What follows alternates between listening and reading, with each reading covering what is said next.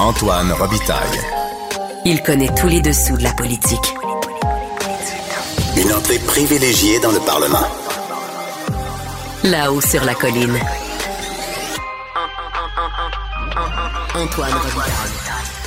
Bon mardi à tous. Aujourd'hui à l'émission, Dave Noël nous fait ses actualités de l'histoire. Il nous parle notamment du château Vaudreuil, lieu de pouvoir célèbre, demeure malheureusement disparue des gouverneurs de la Nouvelle-France, en plein cœur de Montréal. Ensuite, il nous présente le projet de restauration du monument aux Braves à Québec, au bout de la rue Cossu du même nom, où le premier ministre Parizeau a jadis eu brièvement sa demeure officielle. Mais d'abord, mais d'abord, c'est l'heure de notre rencontre, les voix de la voix. Émotionnel ou rationnel. En accord ou à l'opposé. Par ici, les brasseurs d'opinion et de vision. Les rencontres de l'air. Bonjour Guillaume Lavoie.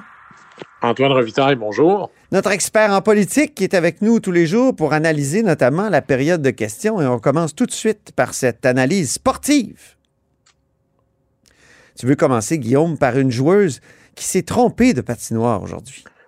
Oui, et vraiment, là, c'était la question de la députée de Verdun, Mme Zaga Mendes. Alejandra. solidaire. Oui.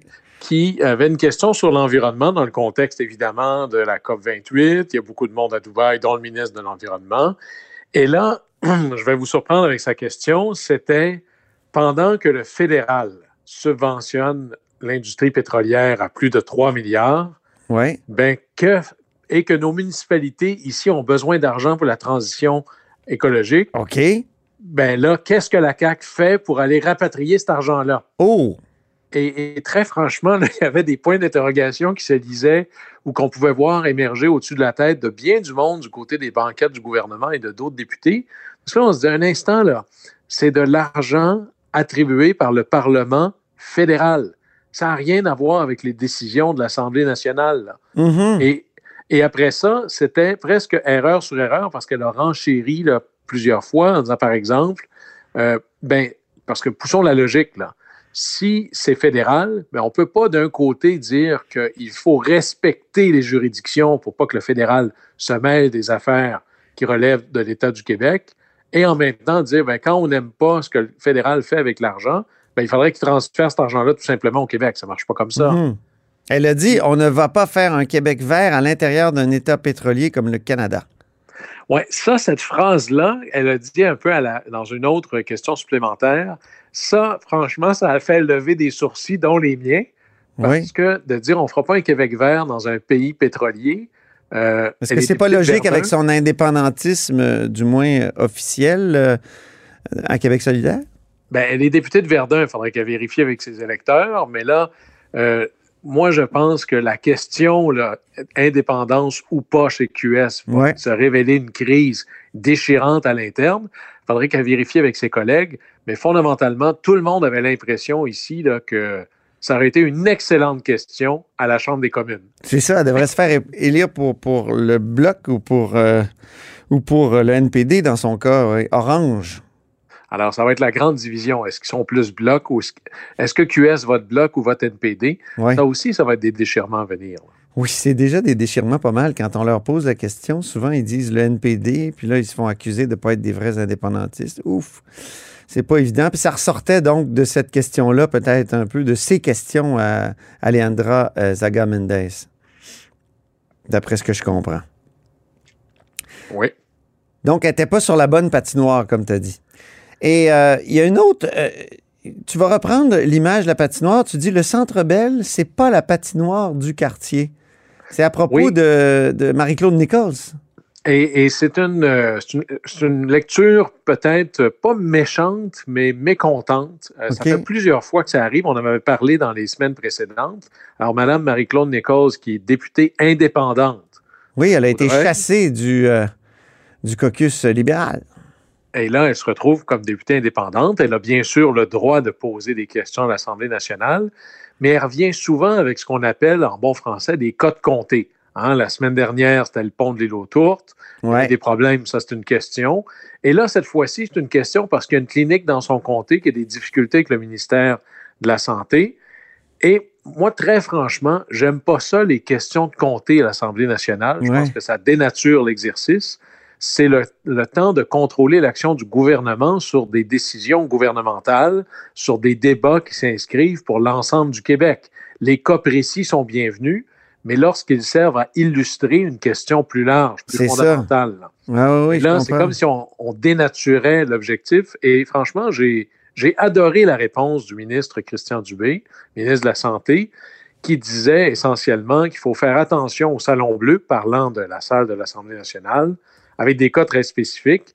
Et il disait qu'il refusait même de répondre à des cas qui sont en négociation, là, des cas particuliers. Et ça me semblait peut-être euh, une manière de dire les cas particuliers peuvent être utiles au débat, Mhm. s'ils servent à illustrer une problématique plus large. Mais si c'est un cas de comté, c'est le genre de choses qui aurait pu se régler après la période de questions. Un député va voir le ministre et dit Écoute, j'ai un enjeu de comté, est-ce qu'on peut se parler? C'est ça. Ça, Là-dessus, euh, hein, la patinoire de quartier, c'est le fun, Oui. mais on ne joue pas le même jeu là que quand on arrive au centre Bell. Alors, pas la bonne patinoire là non plus.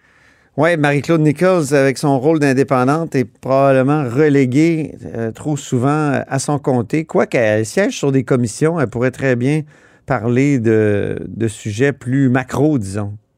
Oui, ou, d'elle- de prendre ses cas de comté à Oui, elle pour, pour les illustrer. inscrire dans quelque chose de plus vaste. Tu veux me parler d'un joueur de défense, euh, Sonia Lebel, qui n'a pas fait un bon jeu aujourd'hui, Sonia Lebel, donc euh, présidente du Conseil du Trésor?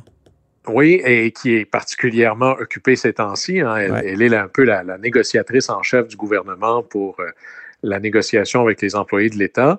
Mais c'est dans un échange entre la députée de Québec solidaire, Christiane Labrie, et Mme Lebel sur l'équité salariale. Et c'est un échange où j'ai appris des choses, puis j'ai été un, un peu déçu. En fait, en- comme joueuse de défense, c'était pas, c'était pas sa meilleure présence.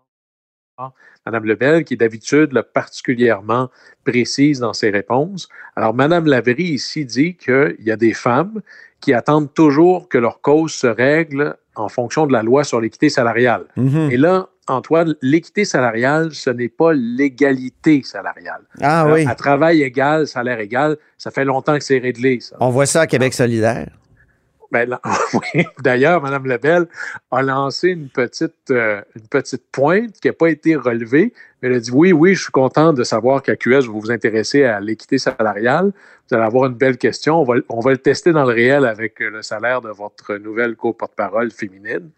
Mais alors, l'équité Parce qu'il salariale. faut savoir qu'ils n'auront pas le même salaire, Gabriel Nadeau-Dubois et Émilie Lessard-Terrien. Puis ce matin, elle, était un peu empêtrée euh, quand elle est venue parler aux journalistes, d'ailleurs, euh, à Émilie Lessard-Terrien, sur cette Ouais, question-là. Ça, moi, la- ça l'énerve, mais tu sais, moi, je. Mais qu'il s'assume. Ce n'est pas le même travail. Ici, c'est pas travail égal, salaire égal.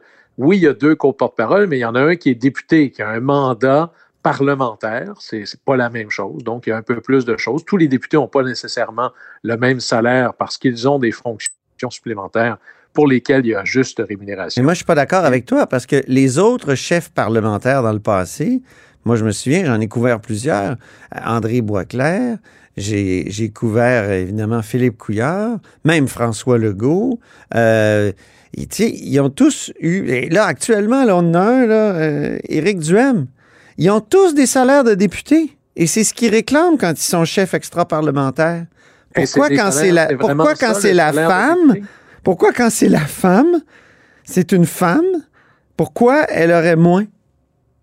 Pourquoi elle aurait moins? À QS, on nous dit, ça a toujours été comme ça, les extra-parlementaires ils ont toujours été moins payés. Oui, mais c'est, ça serait une belle occasion, justement, pour appliquer leur théorie. Madame Labrie, Christine Labrie, nous a dit la semaine passée que c'était de la violence économique contre les femmes quand on les payait pas suffisamment. Il me semble Moi, que ça je- serait une belle occasion, là, d'appliquer Oui. ça, surtout Là, que... on- on- en tout cas, On je- applique, euh, on applique de la politique à, l'analyse, mais tu vois, d'ailleurs, Mme Lebel, dans sa réponse, elle disait, euh, nous, et là, là, je paraphrase, nous, on s'en occupe tellement de l'équité salariale que c'est dans la loi.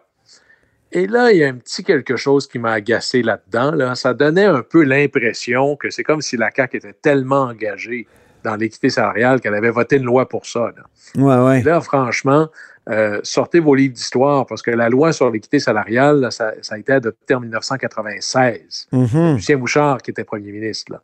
La ça. mise en œuvre de ça, par contre, elle est complexe. Et c'est là où j'ai appris quelque chose dans l'intervention suivante de Mme Labrie, qui a dit que dans certains cas, c'est tellement long d'évaluer les cas que lorsque ça se règle, des fois, il faut trouver la succession pour verser la compensation supérieure qui a été accordée. Et là, Mme Lebel a dit, ben, il y a des délais, c'est pas de notre faute, des fois, ça va devant les tribunaux, fort bien. Mais Ouais. la réplique de Mme Lavrie était, je pense, particulièrement instructive.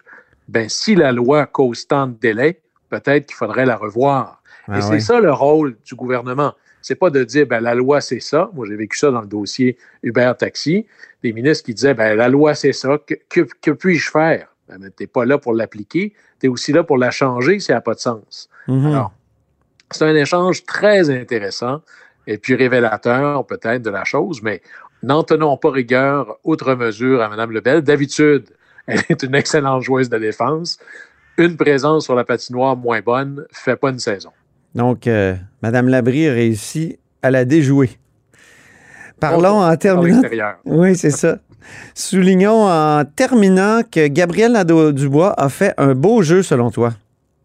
Oui, il a fait un bon jeu et c'était dans sa question. Mais il n'a pas compté. Non, il n'a pas compté, mais il y a une pièce de jeu qui pourrait être réutilisée par la suite. Dans la prémisse de sa question, il a dit, et là, je le paraphrase, le bon père de famille, parlant du comportement du premier ministre Legault, son approche générale, le- l'approche générale du bon père de famille, ça marche plus.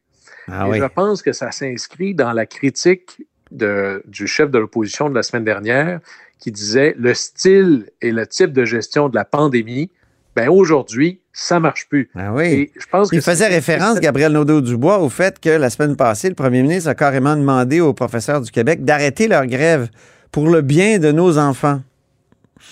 Ouais, et là, il y avait. Il a dit on se serait cru en pleine pandémie. Là, il y avait une espèce d'échange de l'ordre qui a le plus les enfants à cœur. Le premier ministre Legault n'a pas trouvé ça drôle en disant euh, c'est pas vrai que je vais accepter que quelqu'un me dise qu'il pense plus à l'éducation que moi j'y pense en termes Mhm. de priorité politique. Mais ce genre de petite attaque-là, des fois, même si ça ne marque pas du premier coup, ça pourrait venir cristalliser quelque chose dans l'opinion publique qui est que même si c'est le même premier ministre, qui est la même personne, qui a le même style, ben, ce qui marchait dans le contexte avant ne marche plus tellement. Tu sais, Antoine, je regardais tout ça, je me disais, mon Dieu, c'est l'allumeur puis l'éteigneur euh, de réverbère du Petit Prince. Ah oui? C'est Dans tout quel sens? pareil. C'est le contexte qui change qui fait que ça marche plus. On avait une règle et ou un style qui faisait plein de sens. Le contexte a changé. Et là, mais tout ce qui était, euh, tout ce qui fonctionnait bien avec le style du premier ministre Legault avant semble moins fonctionner maintenant. Mais là, on n'est plus en crise, on n'est plus en pandémie. Alors, si on gère exactement comme dans le temps, ça se peut que ça marche pas du tout. Ah oui. Il faut regarder notre sondage demain dans le journal. On va voir que ça ne marche plus effectivement du tout. Bon, tu nous titilles avec ça, on va, on va le découvrir rapidement. Exactement. Bien, on en reparlera peut-être euh, jeudi. Alors, merci beaucoup, Guillaume Lavoie. Au plaisir. Au plaisir.